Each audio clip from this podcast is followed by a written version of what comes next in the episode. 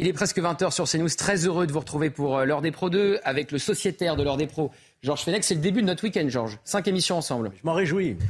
Michel Taube, William Tay et Noémie Aliwa. Bonsoir à tous les quatre. On commence tout de suite par cet accident de la route, ce drame dans les Yvelines qui a fait euh, deux morts. Vous savez, cet accident de bus, ce bus qui a voulu éviter une voiture qui roulait à contresens, voiture euh, conduite par un jeune homme de 23 ans qui était sous l'emprise d'alcool. On écoute tout de suite la procureure de la République de Versailles qui a fait le point vers 18h euh, sur l'accident.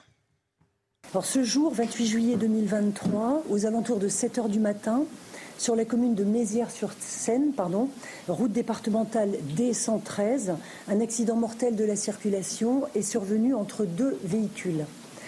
Alors, ces véhicules étaient d'une part un bus qui transportait une quarantaine de personnes, peut-être un petit peu plus, ça restera à déterminer, et d'autre part un véhicule dit plus léger. Il s'agissait d'une Clio qui, comprenait à son bord uniquement le conducteur. S'agissant euh, du véhicule, il appartient à son conducteur. Je vous en dirai un mot évidemment tout à l'heure.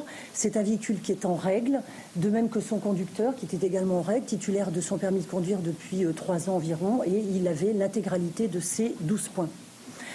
Alors, s'agissant euh, des victimes de l'accident, nous déplorons, vous le savez, euh, deux victimes euh, qui sont quasiment immédiatement décédées des suites de l'accident. S'agissant des autres personnes, et notamment de celles qui étaient grièvement blessées ce matin, il y avait donc cinq personnes qui avaient été déclarées en état d'urgence absolue. et dont, un certain nombre avec un pronostic vital engagé. Ce soir, alors sous réserve évidemment d'informations plus objectivée, beaucoup plus certifiée. Mais ce soir, il semblerait que euh, les nouvelles soient plutôt rassurantes ou plus rassurantes, puisque à l'heure où je vous parle, euh, une seule personne serait encore placée euh, en, en pronostic vital engagé.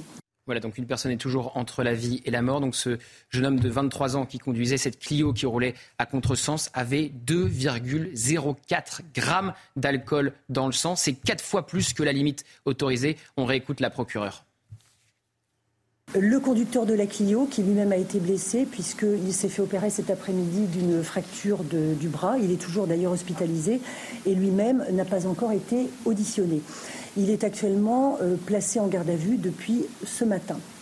Ce que je peux vous indiquer concernant ce conducteur, c'est que la prise de sang qui a été effectuée euh, évidemment immédiatement après son interpellation a permis de donner un résultat et nous pouvons indiquer que son alcoolémie est fixée à 2 grammes 4 euh, il avait été en revanche euh, déclaré négatif euh, au test concernant les stupéfiants.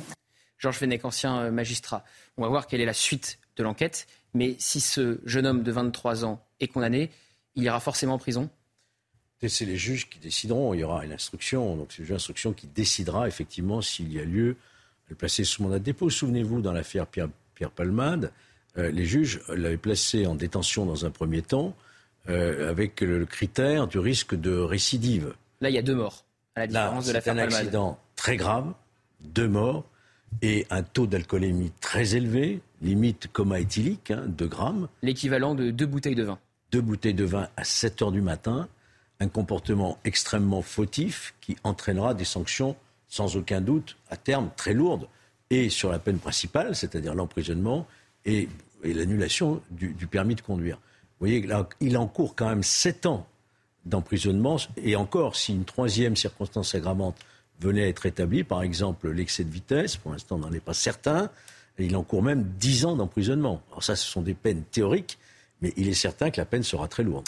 William, euh, le gouvernement présentait justement il y a quelques semaines euh, l'homicide routier pour rebaptiser l'homicide involontaire dans justement ce type euh, de drame, parce que évidemment, cette appellation homicide involontaire, c'est insupportable euh, pour euh, les familles. On a cité Pierre Palman, on peut aussi citer ce qui est arrivé au fils du chef Yannick Aleno. C'est une bonne solution de rebaptiser l'homicide involontaire en homicide routier, même si on ne change pas l'échelle de la peine. Hein. En politique, vous avez deux choses, le symbole et les actes concrets. D'un point de vue symbolique, il est normal que lorsque vous commettez par, le biais d'un accident, soit sous la conduite, sous l'emprise de stupéfiants, soit parce que vous êtes alcoolisé, un décès, on n'appelle pas ça un homicide involontaire de la part de la famille des victimes. Si par cas il y a des victimes, vous imaginez si par cas vous, avez, êtes dans une voiture, que vous perdez votre conjoint ou votre conjointe ou vos enfants dans un accident de voiture et que... Aujourd'hui encore, on appelle ça homicide involontaire. À l'heure actuelle, c'est-à-dire que si par cas l'affaire est jugée, ce sera un homicide involontaire. et c'est le chef Yannick Aleo qui est monté en première ligne dans les médias pour dire que c'était totalement insupportable. Tout à fait. Donc d'un point de vue symbolique, c'est intéressant. D'un point de vue concret, moi je pense que ce n'est pas proportionné. Tout simplement parce que ce qui fonctionne en France et ce qui devrait fonctionner, c'est le principe de responsabilité. C'est-à-dire que lorsque vous commettez un acte, la peine que vous devez à la société et la peine que vous devez réparer à la victime soit proportionnelle aux dégâts que vous avez causés. Lorsque vous conduisez euh, maladroitement ou vous conduisez sous l'emprise de stupéfiants ou d'alcool et que vous conduisez à un décès de quelqu'un ou à une paralysie à vie, est-ce qu'il est normal de faire seulement un an deux ans ou trois ans de prison? Il faudrait que la peine que vous causez soit proportionnelle aux dégâts que vous causez. Euh, Georges, la possibilité euh, de condamner lourdement une personne qui en plus a des circonstances aggravantes comme l'alcool ou les stupéfiants existe. Le problème, c'est que les magistrats ne prononcent pas des peines suffisamment lourdes du point de vue des familles de victimes Alors, c'est un dossier, ce sont des individus, chacun a un profil, chacun a un passé judiciaire, tout ça doit rentrer en ligne de compte, si vous voulez. Hein. Mais euh, c'est l'individualisation de la peine. D'expérience, je vous parle, hein, puisque je suis occupé de ce type d'affaires. C'est très rare lorsqu'il y a de l'emprisonnement ferme et de longue durée. C'est très rare. Il faut changer le logiciel, comme on dit souvent ici. La mentalité sur ce type d'affaires qui trouble vraiment gravement l'ordre public. On a plus de 3000 morts par an. La conduite sous l'emprise alcoolique ou stupéfiant, c'est la deuxième cause des accidents mortels. Et donc, il faut que la répression soit vraiment implacable. Michel, il faut des peines plus sévères? Oui, l'exemplarité, c'est notamment euh, le retrait du permis de conduire à vie, par exemple, lorsque un homicide routier entraîne la mort euh, de, de, personnes innocentes. Effectivement, je pense qu'il faut des actes qui soient à la fois symboliques et dissuasif. Une personne effectivement qui commet euh, un tel acte doit, ne doit plus circuler sur la voie publique. C'est pas être excessif que de le dire, c'est également se protéger contre de, possibles récidives euh, de sa part. Et effectivement, l'alcoolémie est, avec la vitesse, une des deux principales causes de mortalité euh, sur la route. Donc, prenons des mesures très fortes, et notamment le retrait à vie du permis de conduire. Je pense que ça aurait du sens. Chaque année en France, près de 23% des accidents mortels sont dus à une prise excessive d'alcool, Noémie. Oui, c'est terrible et je, rejoins tout à, fait, mon confrère. Je pense que euh, la justice doit être sévère. Alors on verra hein, ce qu'il en sera euh, après l'enquête. Mais vous savez, lorsque ce genre d'affaire n'est pas jugé suffisamment euh, sévèrement, cela participe à creuser encore le, si vous voulez, le décalage entre la justice et le peuple et ce sentiment d'injustice qui se développe, l'impopularité de la justice lorsque ce genre d'affaire n'est pas suffisamment bien traité ou en tout cas pas assez sévèrement. Vous l'avez dit, il y a une forme de, de comportement totalement irresponsable de la part de l'automobiliste qui s'est mis en danger, qui a mis la vie des autres en danger. Et donc, bien sûr, euh, mm. que euh, les, familles de ces victimes vont réclamer une peine qui est à la hauteur de la souffrance qu'ils sont en train de vivre aujourd'hui. Il y a eu un drame, vous l'avez dit, il y a eu des vies brisées, il y a eu deux morts. Et donc, d'abord, peut-être, on peut avoir aussi un, si vous voulez, quelques mots de compassion pour ces familles qui aujourd'hui sont en souffrance.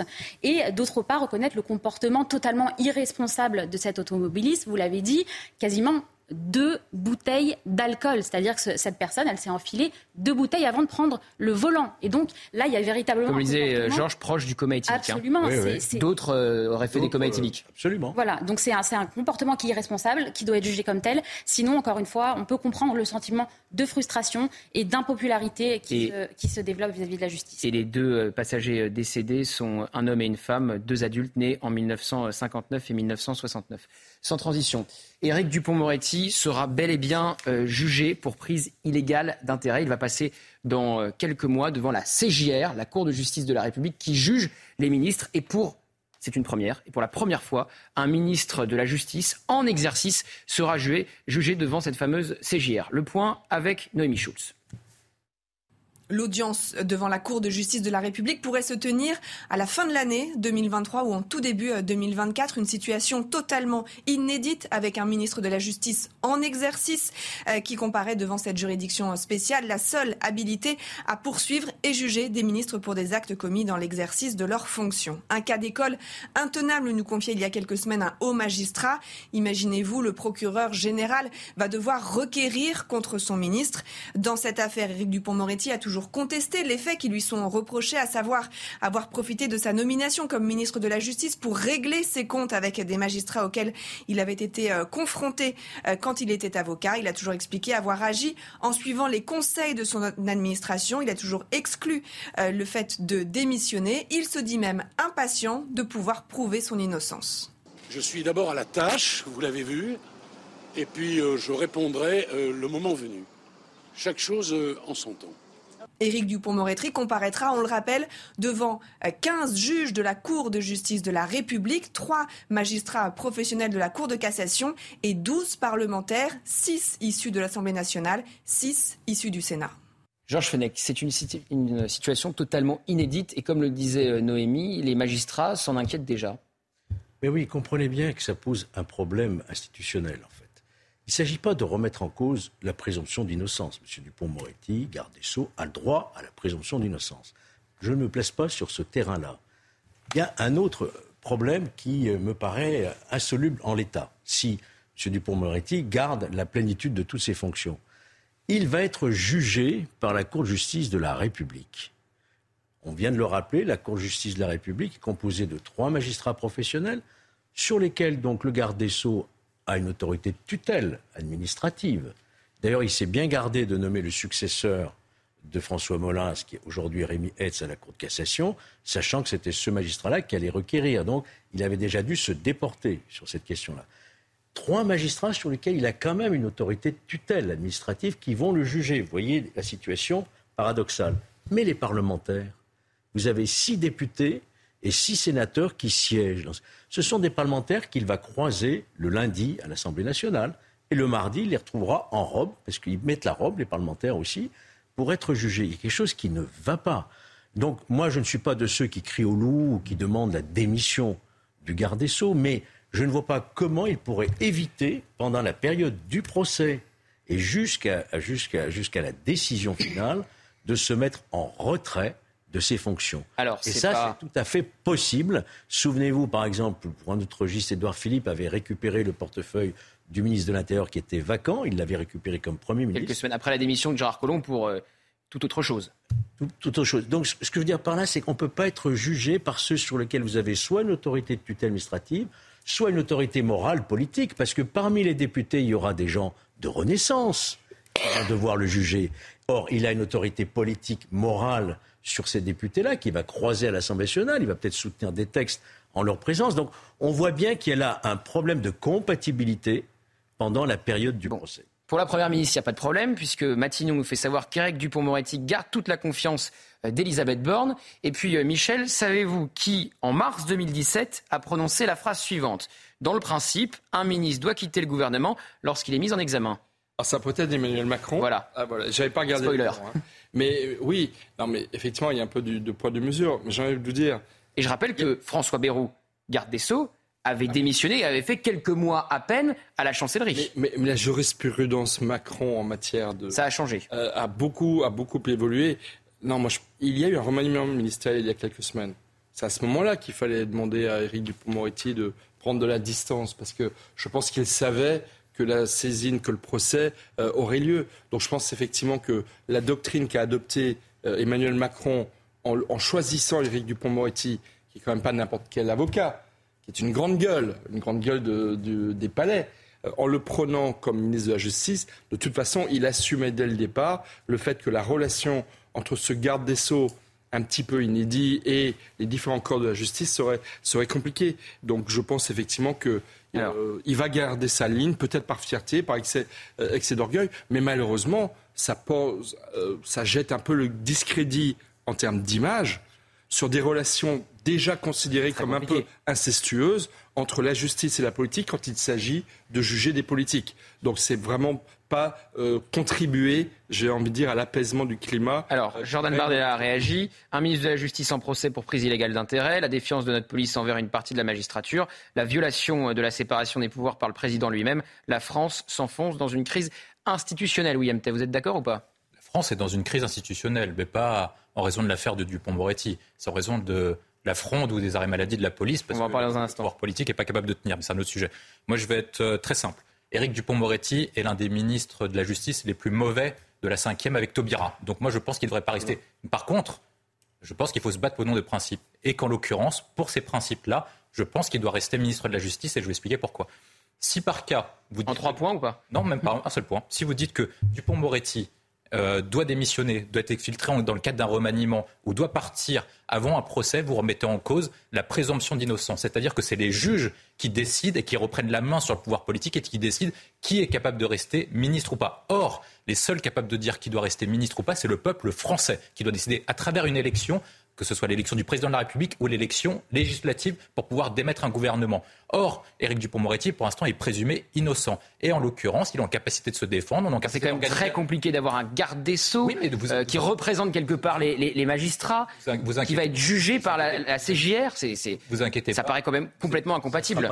D'une part, les députés seront indépendants. C'est pas tenable, vous dire, un ancien magistrat. Et, deuxième point, moi, je pense que les juges ont démontré ces derniers temps, et notamment sur l'affaire qui nous occupe, notamment sur celle des policiers, qui sont très indépendants du pouvoir politique, qui sont capables de prendre des décisions contre le pouvoir politique, que ce soit le Conseil d'État, que ce soit la Cour de cassation et le Conseil constitutionnel. vous savez très bien, Georges, que les magistrats s'inscrivent de plus en plus quasiment en opposition contre le pouvoir Je suis d'accord avec ce que vous dites si ça avait été n'importe quel autre ministre. Ministre de l'économie. Oui, là, c'est le ministre de la Justice. Là, c'est un ministre qui a autorité sur ceux qui vont le juger. Vous comprenez le problème que ça pose? Il a autorité sur ceux qui vont le juger. C'est-à-dire qu'il a entre ses mains leur carrière future, etc., etc. C'est pas possible. Il y a un problème de compatibilité. Il va se retrouver dans une situation intenable. Et je pense que c'est pas rendre service à l'institution judiciaire que de se maintenir de cette façon-là. Moi, je, ne réclame pas la, la démission. C'est pas du tout ce que je dis. Je dis que pendant la période du procès, en plus, il va être accaparé par des audiences qui vont être très longues. Vous comprenez bien. Ça peut durer combien de temps d'ailleurs, euh, s'occuper de son ministère. Il faut protéger l'institution judiciaire. La seule manière possible, c'est de se mettre en retrait. Laurent Fabius, quand il avait été poursuivi devant la Cour de justice de la République, président de l'Assemblée nationale, c'était mis momentanément. Georges, ça peut durer combien de temps? Ça peut durer combien de temps un procès devant la CJR, Cour de justice de la République Ça peut durer trois mois, quatre mois. C'est vrai que Noémie, ça paraît complètement incompatible. Ça paraît complètement incompatible, mais je vous rejoins. Il faut se méfier du gouvernement des juges. C'est pas aux juges de faire la pluie et le beau temps là, au sein de Mais je vous rejoins aussi. La situation, elle est intenable. L'image qu'on renvoie, elle est intenable. C'est donc un ministre de la Justice qui est renvoyé en procès pour prise illégale euh, d'intérêt. C'est kafkaïen. Moi, ça me rappelle euh, quand euh, on a eu un ministre de l'économie, Cahuzac, qui professait à l'Assemblée nationale contre l'évasion fiscale. C'est Tartuffe. Hein, ou encore il y a quelques jours, lorsque. alors, Jérôme Cahuzac, c'est différent parce que ça s'est révélé vrai. Son compte en Suisse Là, euh, attention, euh, Éric Dupond-Moretti est présumé innocent. mais il s'était mis en retrait du dossier aussi. Hein. Oui, mais vous avez de la tarte. il a fini par démissionner. Il y a quelques jours, qui avait avoué. qui avait avoué surtout. Après, avoir menti pendant de, nombreuses semaines. Euh. moi, je veux dire, on a une conséquence déjà très concrète de cette situation ubuesque. Si je trouve le ministre de la Justice particulièrement discret cette semaine, alors qu'il a son collègue de l'intérieur. Ah ben on va l'écouter dans un instant sur la fronte de la police. Pour défendre les policiers. Mais du coup, je trouve mm. Éric Dupond-Moretti presque un peu empêché. bah vous me faites la transition, Michel. La justice. On voit bien qu'il est dans une situation qui est politiquement difficilement tenable. Vous me faites la transition. Éric Dupond-Moretti, qui était en déplacement dans le sud de la France, il a appelé justement, après les propos de Gérald Darmanin hier, à respecter la justice. Ce dont la justice a d'abord besoin, et surtout besoin, elle a besoin, comme les policiers, de respect. Elle a besoin d'indépendance. Elle a besoin qu'on la laisse travailler. Et il y a trois ans que je dis, et je le redis aujourd'hui, que la justice ne se rend pas dans la rue, elle ne se rend pas sur les plateaux de télévision, elle se rend dans les palais de justice. Et quand on n'est pas content d'une décision, eh bien on utilise les voies de recours que nous autorise le Code de procédure pénale il y avait une image très forte hier, c'est dans le commissariat du 19e arrondissement de Paris. voilà, euh, Gérald Darmanin devant euh, Frédéric Vaux, le patron de la police, et euh, Laurent Nunez, comme pour montrer qu'il faisait bloc avec ces hommes. Et évidemment, on a envie d'opposer les propos qui vont suivre de Gérald Darmanin à ceux d'Éric Dupont-Moretti qu'on vient d'entendre. Le directeur général de la police nationale est un, un grand policier, j'allais dire un grand flic. 30 ans de carrière au service de la République, à arrêter des voyous, à protéger des innocents. Et je vais vous dire, je souhaite à tous ceux qui ont craché sur le directeur général de la police nationale, qui l'ont insulté, la même euh, carrière, le même service au service de la République. Le dire qu'il n'est pas démocrate, le dire qu'il n'est pas républicain est une insulte vis-à-vis de la carrière de, ce fonctionnaire qui a risqué sa vie des centaines de fois pour euh, nous protéger. Donc euh, c'est un excellent directeur général. Il a parlé comme parle un chef vis-à-vis -vis de ses policiers. Je le soutiens totalement et je suis très fier que ce soit mon collaborateur. Georges Fenech, je sais que les propos de Frédéric Vaux, on était ensemble sur ce même plateau quand on les a découverts en direct, vous ont choqué. Gérald Darmanin fait bloc derrière Frédéric Vaux. Bah, forcément, puisque manifestement... Il les avait validés. Il les avait euh, validés.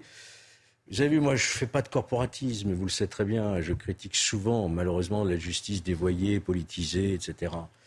Mais vous comprenez bien que euh, le, plus haut responsable de la, police nationale, qui en plus a autorité sur ceux qui vont faire l'enquête, hein, euh, l'IGPN, etc., etc., qu'ils disent euh, ouvertement un policier ne doit pas être mis en détention provisoire, qu'ils le disent d'une manière générale, c'est quand même à l'occasion de cette affaire, c'est tout de même une critique très forte contre, contre la décision du juge. Vous comprenez bien c'est ça qui me pose un problème. C'est cette critique institutionnelle entre deux institutions, la police et la justice. Moi, je ne me prononce pas sur le fond, sur l'opportunité de cette détention provisoire, ce n'est pas la question. Et qui plus est, vouloir créer un statut spécial donc créer deux types de citoyens quelque part. Mais c'est anticonstitutionnel. ça, ne passe pas. Je sais bien qu'on n'est pas d'accord là-dessus. Il y a des principes. Non, mais il y a des principes, mais souvent la justice a eux-mêmes bafoué ces principes. Vous étiez, je crois, député à l'époque de Nicolas Sarkozy. Combien de fois la justice s'est exprimée directement contre la politique de Nicolas Sarkozy en rompant l'indépendance, enfin la séparation appelant même à, à, voter contre lui. Appelé à voter contre lui. Ça continue, hein, le syndicat de la magistrature fait des communiqués toutes les semaines contre Eric Dupond-Moretti, justement. Et ensuite, après, il y a un autre point que moi je souligne, pourquoi est-ce que l'indépendance, de la séparation des pouvoirs s'applique uniquement lorsque le pouvoir exécutif fait des commentaires pour soutenir les policiers, mais n'ont pas exprimé cette séparation des pouvoirs contre Emmanuel Macron lorsqu'il a, il il a, parlé de faute inexcusable et injustifiable sur le policier qui a conduit au décès de Noël, et pareil pour Elisabeth Borne. Donc c'est uniquement dans un sens, lorsque les décisions du pouvoir politique sont contre les policiers, ils sont pour, et malheureusement, quand ils viennent défendre les policiers, bah, il n'y a, a, plus de séparation des pouvoirs. L'autre point que je vois sur la question de Darmanin, est-ce que Darmanin est seul contre tous? Non, moi je ah bah, c'est justement la question que je voulais vous poser. Bah, est-ce qu'il marche seul? Parce qu'il était convoqué, il était convoqué, il était convoqué aujourd'hui par Elisabeth Borne, sans doute pour un recadrage. Et puis regardez ce qu'a dit Gabriel Attal sur les propos du patron de la police. Il dit je n'ai pas compris les mots qu'il a employés sur la détention provisoire. Il a très bien compris, c'est juste qu'il s'oppose à ces mots. Les policiers font un travail extraordinairement difficile. Ils sont quotidiennement en première ligne, souvent provoqués. Donc il y a ce en même temps. J'ai envie de dire que euh, Emmanuel Macron et Elisabeth Borne peuvent faire difficilement autrement parce qu'ils ne peuvent pas se fâcher avec une institution tout entière, que ce soit la police ou la justice. Donc Éric Dupont-Moretti défend les magistrats et Gérald Darmanin défend les policiers. Je suis certain, je suis certain que la montée au créneau de Gérald Darmanin hier, mise en scène comme il l'a faite, suscite au sein de la Macronie des vagues très importantes. Et je pense que. Négative ou positive Mais négative. parce que Gérald Darmanin, il est seul dans la Macronie à défendre une posture régalienne très très forte. Mais il joue aussi l'opinion parce qu'il sait très bien qu'il y a 7 Français sur 10. Il y a 7 Français sur 10 qui sont favorables aux policiers. Donc il joue l'opinion pour un éventuel euh, mandat présidentiel. Est-ce que Gabriel Attal, le nouveau Zorro de l'éducation nationale, on va parler aussi tous les problèmes du ministère, euh, tiendrait les mêmes propos contre Gérald Darmanin qu'il n'a tenu par rapport au directeur de la police, puisque l'un et l'autre ont dit exactement la même chose. Donc honnêtement, je pense que Gérald Darmanin euh, s'expose politiquement, mais, mais Gérald Darmanin n'a pas dit tout à fait la même chose que Frédéric Vaux, justement. Ah non, vous ne pouvez pas dire ça. Il l'a soutenu. Frédéric Vaux dit ce que Gérald Darmanin, justement, ne peut pas dire. Prenons l'hypothèse défavorable, que je ne souhaite pas, franchement. Prenons l'hypothèse défavorable que le 4 août, la Chambre d'instruction confirme, pour les nécessités de l'enquête, de l'instruction, le mandat de dépôt. Que va faire M. Frédéric Vaux il va s'en prendre aussi directement aux, magistrats de la Chambre d'instruction en disant c'est pas bien ce que vous faites, mais dans quel monde on vit? Moi, je, n'y comprends plus rien. On est en train vraiment de euh, saper je dirais, les fondements de la République qui posent sur la séparation. Mais, qui, mais qui Que des politiques euh, critiquent, vous avez raison, ils sont là pour s'opposer, critiquer. Mais là, on a affaire à un, un haut fonctionnaire qui a un statut et qui n'a pas qui a une obligation de réserve à cet égard. Mais parce que quand, ils s'attaquent à un président de la République, quand ils interfèrent dans des, dans des élections présidentielles, quand ils interfèrent dans l'élection que vous avez connue, c'est condamnable. Eh ben, mais c'est tout à fait, et je l'ai condamné souvent. C'est uniquement lorsque le pouvoir politique essaye de reprendre la main, ce qui était pour vous, François Fillon aurait dû arrêter d'être candidat. Je me souviens à l'époque. Alors ça, c'est en même temps, les juges n'auraient pas dû attaquer François Fillon à ce point-là aussi. Euh, j'ai considéré, c'est vrai à l'époque, avec d'autres parlementaires, que Juppé devait prendre la place. Un candidat mis en examen ne pouvait plus prétendre au suffrage universel. C'était ma conception. Je l'avais dit un peu haut et fort, à l'époque, c'est vrai. Je me souviens, Mais malheureusement, pour notre famille politique, la suite m'a donné raison. Si vous voulez, on ne peut pas jouer avec ces principes fondamentaux. C'est pas possible. Il y a des principes généraux qui fondent une démocratie. Évidemment, la réaction de Gérald Darmanin fâche l'entièreté de la NUPES, à commencer par Olivier Faure, patron du PS. Pour lui, tout le monde doit démissionner. Je ne sais pas s'il parle d'une même voix. Si c'est le cas, c'est inquiétant. Pourquoi? Parce que vous avez aujourd'hui des institutions républicaines qui sont parfaitement remises en cause, assumées par le ministre de l'Intérieur, qui, comme le DGPN et comme le préfet de police de Paris, devraient démissionner. Vous, on a aujourd'hui ce matin leur démission, à tous ah les ben, deux, y compris Laurent Nunez. Ah ben, aux trois, bien sûr. Pourquoi? Parce qu'ils défient aujourd'hui les lois de la République. Imaginez que demain, vous ayez en fait des ministres qui, les uns après les autres, viennent expliquer que la règle que nous avons toutes et tous adoptée est une règle qui ne s'applique pas à eux. Comment pouvez-vous justifier le fait que vous ayez aujourd'hui une catégorie de fonctionnaires qui n'acceptent plus de répondre de la loi et qui considèrent qu'elle précède d'elle-même, d'elle-même, d'eux-mêmes, pardon? C'est quand même complètement inouï. Et donc vous avez là effectivement une situation qui est extrêmement grave, qui suppose que le chef de l'État s'en empare et qu'il rappelle quels sont les fondements de la République. Et je le répète, il est le garant de l'indépendance de la justice. C'est son rôle constitutionnel. Noémie, tout le monde doit démissionner? Bah, écoutez, tout ce qui est excessif est insignifiant, disait Talleyrand. Et c'est exactement ce qu'on ce qu'on pense quand on regarde cette séquence. C'est assez fidèle finalement. La NUPES, plutôt anti-police, euh, des, propos qu'on entend régulièrement. Euh, non, c'est pas très surprenant comme ça. Ils, réclament des démissions, ils réclament des têtes. Euh, c'est dans le sillage de, de, leur discours régulier sur la police. Alors, William, je suis désolé, il n'y a plus de temps. On va marquer une courte pub, mais on va revenir en parlant de la loi anti-squat. Parce que vous savez, le Conseil constitutionnel a censuré l'article 7. Je vous le dis très Simplement, vous avez un squatteur chez vous, il se casse la figure dans les escaliers, et ben vous êtes responsable. On en parle juste après la pub. Deuxième et dernière partie de l'heure des Pro 2. Et alors là, c'est une histoire absolument ubuesque. C'est euh, totalement absurde. Vous êtes squatté, on squatte votre maison. Vous devez tout de même l'entretenir parce que euh, c'est la décision du Conseil constitutionnel qui a censuré l'article 7 de la loi anti-squat et donc vous êtes forcé d'entretenir votre maison. Et si un squatteur, par exemple, se casse la figure dans les escaliers, eh bien vous pouvez être responsable, Georges, pénalement responsable. Vu que je suis tombé de l'armoire aussi quand j'ai entendu cette décision, en fait, le Conseil constitutionnel a dû considérer que le squatteur est dans les mêmes droits de ce point de vue-là qu'un locataire euh, régulier. On continue d'en parler, Georges, mais j'ai oublié quelque chose, le rappel des titres. Ah, pardon.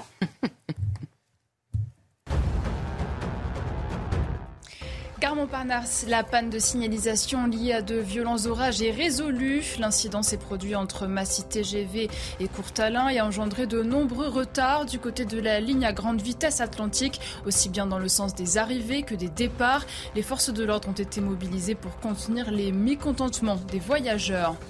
Selon la procureure de la République de Versailles, l'automobiliste impliqué dans l'accident à Mézières-sur-Seine était fortement alcoolisé, avec une alcoolémie fixée à 2,4 grammes. Il a été déclaré négatif au test des stupéfiants. Blessé et toujours en garde à vue, il n'a pas encore été entendu. Le jeune homme roulait à contresens lorsqu'il est entré en collision avec un bus. L'accident de ce matin a fait deux morts et de nombreux blessés. Une personne reste encore en urgence absolue. Les assureurs n'indemniseront pas les dommages causés aux vignobles par le mildiou, un parasite très virulent, surtout cette année, et non couvert par les contrats multirisques climatiques.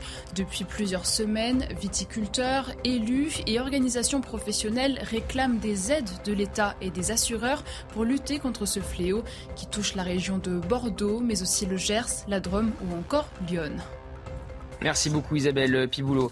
Louis Alliot, le maire de Perpignan, a, réagi à cette drôle de décision du Conseil constitutionnel qui a donc censuré ce fameux article 7 rendant euh, euh, responsable toujours le, propriétaire. Il est, euh, comment dirais-je, obligé d'entretenir sa maison alors même qu'elle est squattée. Le maire de Perpignan qui explique la décision du Conseil constitutionnel qui fait suite à sa saisine par des députés d'extrême gauche a invalidé l'article 7 de la loi anti-squat et d'une absurdité totale. Désormais, un squatteur peut poursuivre un propriétaire s'il ne vient pas entretenir son logement. Où va-t-on? La prochaine étape, c'est de leur remplir le frigo. Alors Marion Maréchal, elle va même carrément plus loin. Elle demande si les sages du Conseil constitutionnel ne sont pas devenus fous. Elle dit le Conseil constitue a tranché, les squatteurs pourront se retourner contre les propriétaires si le bien est mal entretenu. Les sages sont-ils devenus fous? Sont-ils devenus fous, Georges Fenech? On n'a pas le droit de discuter des décisions de justice. Ils sont tous sages.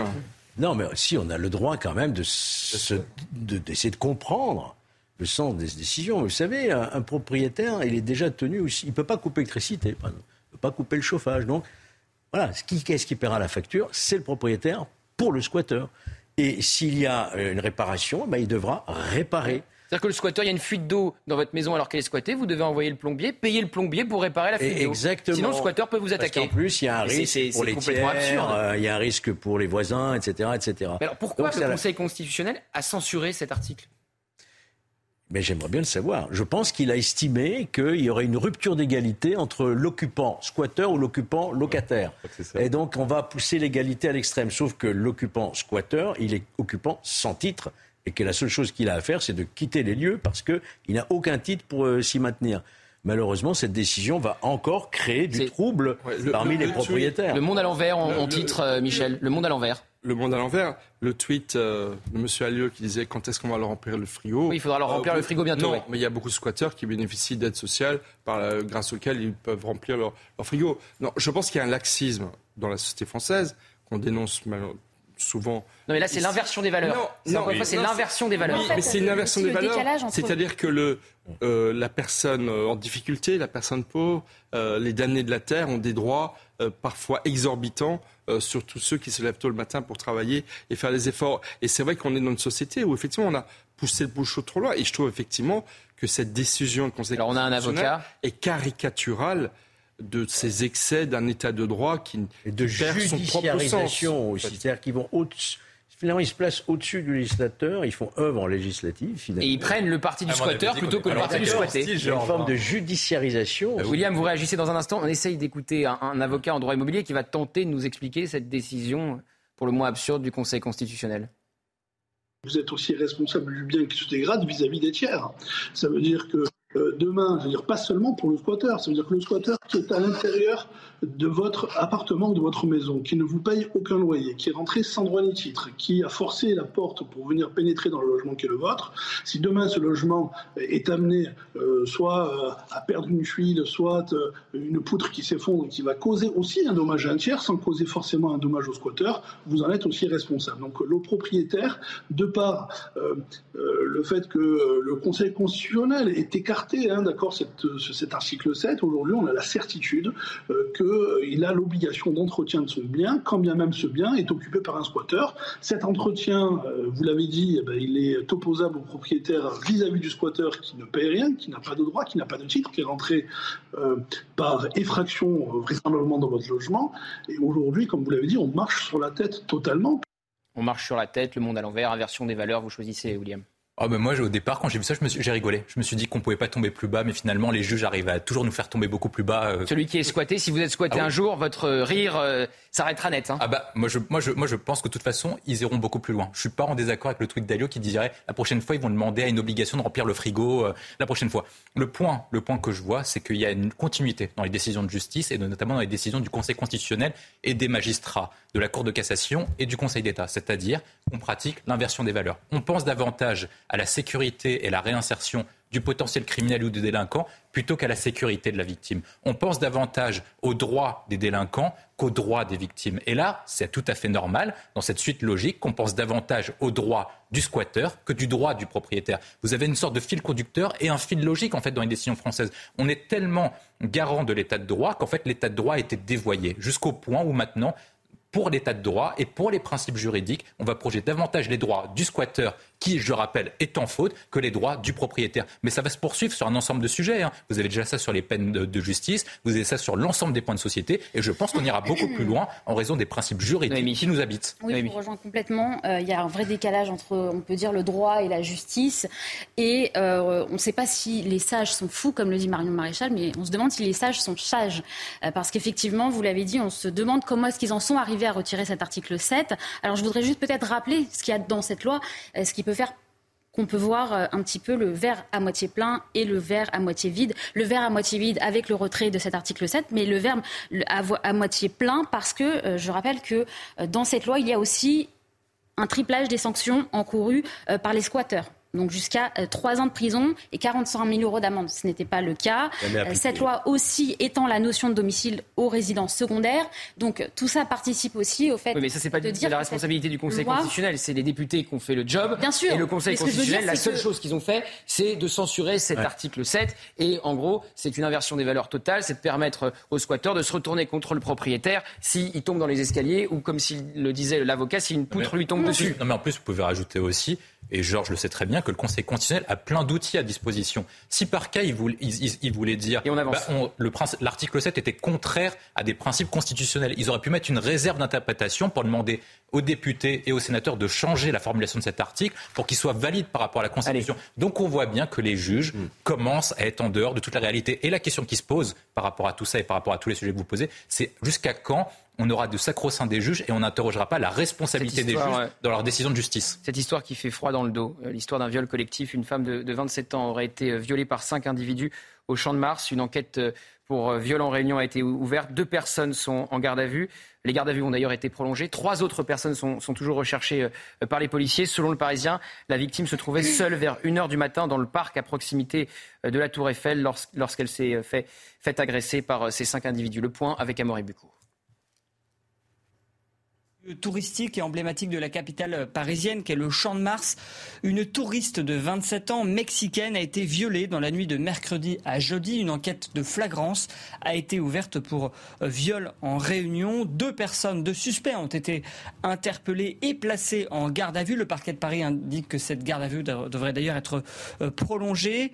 Et puis, eh bien, c'est la troisième DPJ, un service d'investigation parisien qui est en charge de l'enquête et qui devra notamment tenter de retrouver les autres suspects puisque cinq personnes sont mises en cause dans ce viol en réunion. Alors euh, la question qu'on se pose, Georges, c'est une fois euh, qu'il fait nuit à Paris, est-ce que le champ de marche est devenu une zone de non-droit? Parce que c'est le Figaro qui rappelle ça. Je vais vous citer plusieurs faits. En 2016, une jeune majeure s'était fait abuser par quatre hommes en plein champ de Mars. En septembre 2022, une touriste avait été violée à proximité de la Tour Eiffel avant d'être séquestrée. En avril dernier, une jeune Allemande avait été victime d'une tentative de viol de la part d'un Moldave. Et plus récemment encore, deux sœurs brésiliennes ont été sexuellement agressées au pied de la Dame de Fer en début d'année. Il ne faut plus aller au Champ de Mars. C'est devenu une zone de non-droit. Il fait nuit au Champ de Mars, vous prenez un risque. Vous imaginez le message que l'on envoie à un an, jour pour jour. Des JO. Des Jeux Olympiques. le Champ de Mars doit être un lieu important des JO en plus. Hein. N'allez pas à la Tour Eiffel, qui est quand même le symbole de Paris et de la France, que tous les touristes voudront visiter, et on leur dit attention, vous risquez d'être violé au pied de la Tour Eiffel. Quoi. Donc c'est un message insensé. Alors vous parlez des touristes Je pense, euh, les touristes, et puis évidemment... Mais on va les entendre dans un instant. On va entendre les touristes justement. On écoute les touristes qu'on a interrogés ah, euh, tout à l'heure euh, hmm. au pied justement de la Tour Eiffel. C'est affreux. Mais on a le même problème à Berlin, en Allemagne. Je n'en ai pas entendu parler. Je suis vraiment choquée. Ça peut arriver n'importe où pas seulement ici. On doit faire attention partout. Ça me surprend, car je pensais que dans une ville comme Paris, où il y a du monde en permanence, ce genre de choses n'arrive pas. Ça va clairement me rendre plus méfiante. Je vous avoue, dans l'ensemble, on sent sécurité parce qu'il euh, y a beaucoup de police et on voit beaucoup la police, donc c'est comme quelque chose qui est important. je dirais que le soir, ouais, on se sent un petit peu moins sécurité. Ça veut dire qu'à partir du moment où on arrive à la fin de la journée, euh, j'ai pris l'habitude, de, même en grandissant à Paris, à regarder derrière moi. Alors vous savez ce que demande Rachida Dati la Vu que la fermeture du champ de Mars la nuit, après ces multiples événements, euh, drames de, Paris qui sont fermés. il y, a une augmentation d'affaires en affaires, il y a une augmentation de la présence policière. Mais vous avez vu la liste que je vous ai faite selon, Non, mais selon beaucoup d'observateurs, la police est présente jusqu'à 23h, 23h30. Là, les faits euh, sont...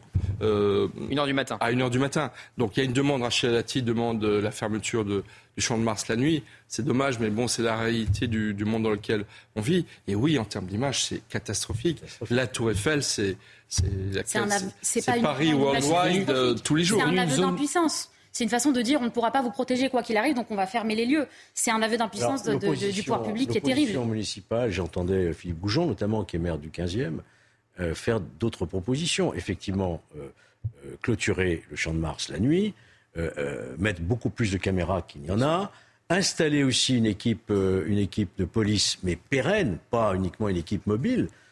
Installer carrément euh, une sorte de, petit commissariat. La Tour moins Eiffel pendant bien de. C'est vrai ce que dit Noémie. Il y a, une sorte d'impuissance quand Emmanuel Macron, dans euh, sa déclaration euh, lundi, dit il faut répartir les difficultés sur l'ensemble du territoire. C'est-à-dire qu'on ne règle pas les difficultés en France, on les répartit partout en France. Est-ce que vous vous rappelez quand Gérald Darmanin a annoncé qu'il allait lancer une grande campagne de diffusion de, flyers.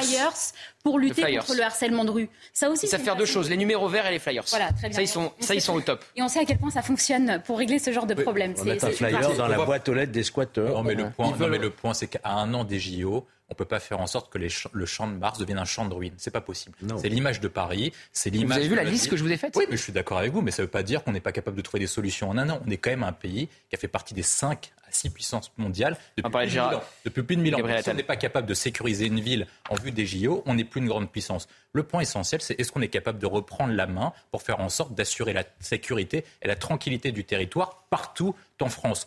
Le point essentiel de ce que vous voyez avec les champs de Mars, c'est que l'art de vie à la française est menacé partout à cause des caïds, des gangs et des personnes qui ne savent pas euh, se comporter normalement. Et le point dessus, c'est qu'il faut pouvoir faire en sorte que les personnes puissent se comporter et se, et se balader où est-ce qu'elles veulent. Et pour ça, ce qui a fonctionné pendant les émeutes et ce qui a fonctionné le 14 juillet, c'est la présence policière. Donc si par cas on veut faire en sorte que les champs de Mars... On va pas mettre 45 000 policiers et gendarmes aux champs de Mars. Bah, pas, non, un an pour les JO. Il y a le champ de Mars. Ensuite après vous pouvez demander, à la sécurité de la Tour Eiffel. Vous pouvez demander à la sécurité de la Tour Eiffel, à la Tour Eiffel de payer des agents de sécurité privés pour les stationner autour de la Tour Eiffel. Parce que Allez, on passe à Gabriel Attal.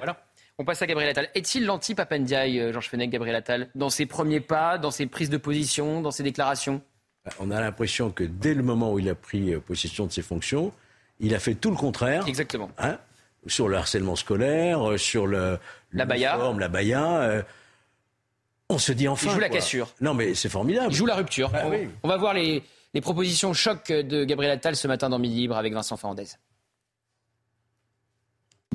L'un des chantiers principaux de Gabriel Attal, restaurer le respect de l'autorité et la laïcité à l'école. Le nouveau ministre de l'Éducation affiche ce matin sa fermeté quant au port de la baya. Venir en abaya à l'école est un geste religieux visant à tester la résistance de la République sur le sanctuaire laïque que doit constituer l'école. Toujours évoquée, jamais mise en place, la question du port de l'uniforme fait son grand retour. Gabriel Attal n'y ferme pas la porte. Si la communauté éducative d'un établissement demande à l'expérimenter, j'y suis favorable, mais je suis réaliste. Est-ce qu'on peut imaginer que ce serait une solution magique pour régler tous les problèmes? Je n'y crois pas. Parmi les personnes que nous avons interrogées, les avis sont partagés. Le fait que tout le monde soit habillé de la même manière, qu'il n'y ait pas de différence, au moins euh, personne ne pourra avoir un, premier regard sur toutes ces catégories sociales. J'estime que ça, ça introduit a priori des, contraintes pour les parents, euh, pour les enfants. C'est une très bonne idée euh, parce que ça met tous les enfants sur le même plan d'égalité. Hein. Enfin, le ministre de l'Éducation évoque le harcèlement scolaire un plan interministériel doit être présenté à la rentrée. vous savez que Gabriel Attal est devenu d'extrême droite selon Thomas Porte, puisqu'il propose l'uniforme, comme le Rassemblement national, c'est vrai. Donc forcément, il est d'extrême droite. Thomas Porte dit la première décision du nouveau ministre de l'Éducation nationale est de reprendre une proposition du RN. De l'intérieur à l'éducation nationale, les idées d'extrême droite sont portées au plus haut niveau de l'État. Naufrage, la honte absolue de Thomas Porte, on le rappelle, ce député LFI qui s'était fait exclure de l'Assemblée nationale après avoir mis son pied sur un ballon à l'effigie d'Olivier Dussopt. Après, on peut regretter que l'uniforme, il ne décide pas lui-même de l'expérimenter, par exemple, dans tous les départements de France. Pourquoi s'en remettre à la communauté éducative? Après, vous avez tout à fait raison. Il joue la rupture avec Papendiaï. complètement, pour une raison très simple. Papendiaï était aux abonnés absents sur tous les sujets. Sur le, terrain. Et vous avez vu que sur le harcèlement, il a répondu tout de suite présent pour la petite Amandine. On a médiatisé l'affaire ah, et il a trouvé une école pour la petite Amandine, chose que n'avait absolument pas fait Papa Mais attention, à vouloir jouer les euros qui vont régler tous les problèmes de l'éducation nationale.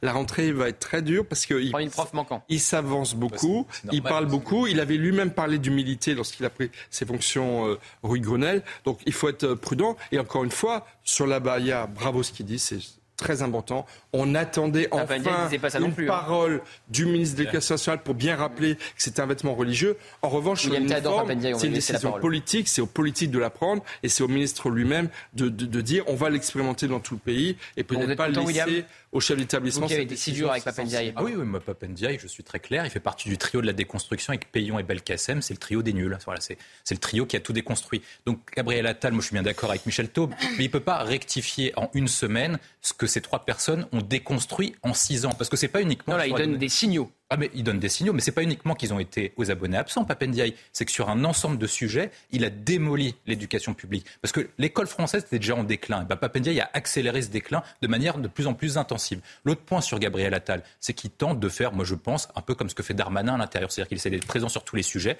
d'avoir une certaine réactivité pour pouvoir répondre à l'ensemble des points directement.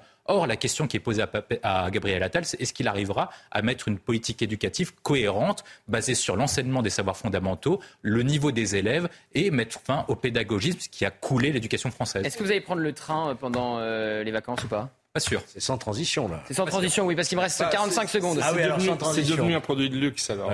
Parce que vous savez ce qui s'est passé, euh, Gare Montparnasse. C'est plus cher que l'avion. Oui, c'est plus cher que l'avion, c'est une catastrophe. Et alors, Gare Montparnasse, à cause des intempéries, il y a eu une panne de signalisation. Regardez le monde qui s'entassait cet après-midi, Gare Montparnasse, jusqu'à 1h50 de retard, Gare Montparnasse. On va écouter quelques personnes qui vont passer une soirée compliquée. Ça fait un peu plus d'une heure là. Je n'ai aucune idée à quelle heure le train va partir. Euh, la dernière fois c'était pareil, j'ai pris le train et j'ai perdu deux heures parce qu'il était en retard. Un vendredi soir aussi, et voilà. Je pense que c'est quand même indépendant de leur volonté, mais je pense qu'ils devaient être plus réactifs à ce genre de problème. Quoi. Je pense qu'ils ont l'espérance pour, ils ont le personnel pour. Ça fait quand même euh, déjà une heure sur beaucoup de trains il devrait être plus réactif, je pense. Au départ, c'était 20 euh, minutes, puis 30, et puis finalement, on arrive sur euh, une heure et demie maintenant d'afficher. Ouais. Bien sûr, c'est indépendant de leur fait. Euh, c'est vrai que simplement pour des conditions météorologiques, ouais, c'est compliqué. C'est que le début, hein, vous n'êtes pas prêts. Hein. Réchauffement climatique aussi, donc accrochez-vous. Bon voilà, c'est un véritable enfer. Alors la panne est résolue, mais il y a plusieurs heures de retard qui se sont évidemment accumulées avec cette panne. Voilà, bonne chance si vous prenez le train. C'est plus cher que l'avion et vous n'arrivez pas à l'heure. Alors l'avion, remarque qu'il y a aussi du retard en ce moment. William de la fin. Oui, mais après, c'est pas grave. Tant que vous respectez les consignes de Sandrine Rousseau, vous serez heureux. Donc continuez à prendre le train. Voilà, ce sera le mot de la fin. Oh. Un brin ironique de William T. Georges, on se retrouve demain matin Absolument. 9h, vous êtes là ah, Je serai là. Vous reprendrez présent, évidemment. Euh, je vais remercier Jean-Luc Lombard à la réalisation, Pascal Choup euh, à la vision, Charlotte Osson, évidemment euh, Benjamin No, Robin Piet et, et, Kylian Salé. Toutes les émissions sont à retrouver sur cnews.fr. Tout de suite, c'est Nelly Dedac. Et donc, vous l'avez compris, nous, on vous attend demain à 9h avec Mister Georges Fenech. Très belle soirée sur CNews.